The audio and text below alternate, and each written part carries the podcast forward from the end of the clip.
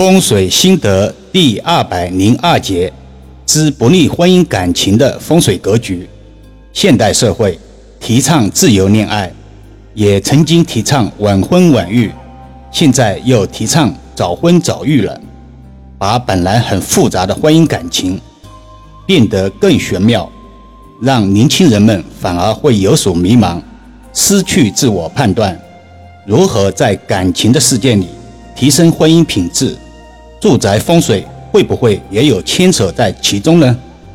今天易遥老师带大家理一理有哪些不利婚姻感情的阳宅格局。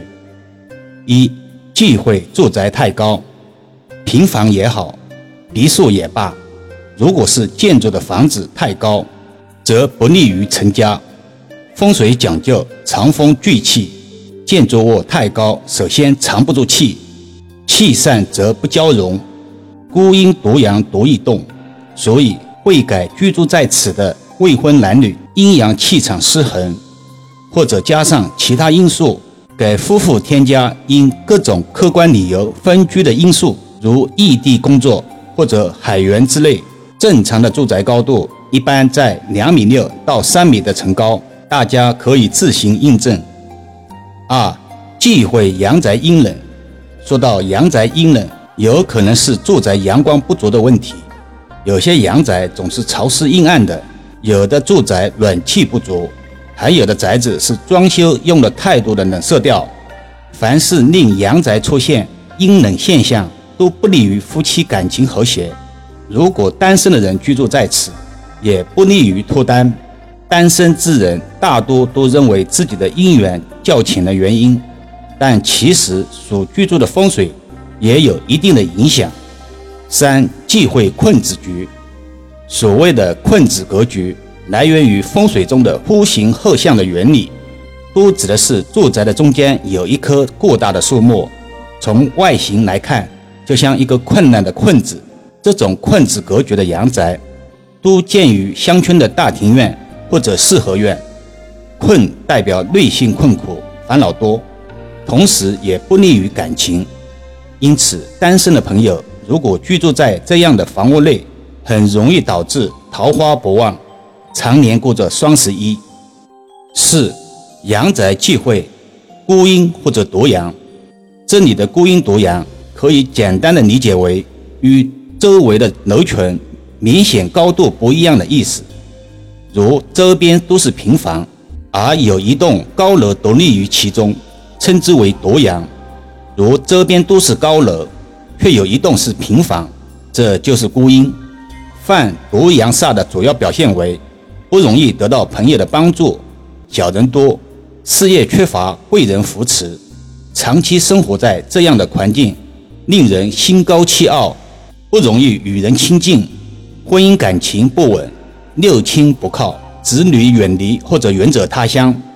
犯孤阴煞主要表现为，居住在这样的环境里的男性渐渐缺乏阳刚之气，女性难以有好的婚姻。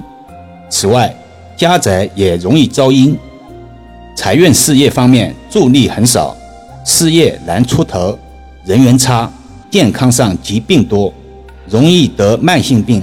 而这些不吉利的卦象，最终在婚姻感情上表现得淋漓尽致。又到了回答听友问题的时段了。有听友留言问：为什么风水中有高楼怕风袭，低宅怕水沟的说法？具体是什么意思呢？这句话应该是现代风水用语。大家都知道，风水术源于古人的阴宅相法，也就是坟墓堪舆。古风水中把龙穴分为天地人三才。在高处或者山顶的龙穴叫做天穴，在山腰处的龙穴叫做人穴，在山脚或者平原地区的龙穴叫做地穴。那么引申前面的那句话，高楼也就有天穴的意思了，低宅也就是所谓的地穴。高楼因为楼层比较高，受地气的影响相对而言较少，最怕大风吹袭，而导致其宅不能藏风聚气。所以前面说过的楼宇林立的并不可怕，可怕的是，一栋楼多高，四周没有遮挡物，虽然光线充足，但却是独阳煞，而低宅也指平房或者楼层低的宅子。水哥的意思比较广泛了，一是指真正的反弓水形成大弓直射住宅；二是宅子附近的马路、巷子形成反弓形，如同镰刀一样割断住宅的生气，反而不怕风吹。易遥老师一直提醒听友们要培养自己举一反三的思维模式。通过老师的这段话，也可以理解成：高楼不怕反攻煞，低宅不怕大风袭。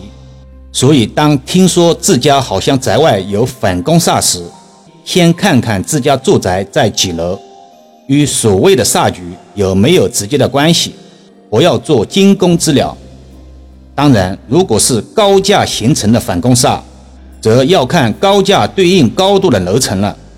风水与任何一门学科都一样，绝不可能一招鲜吃遍天，都需要就事论事。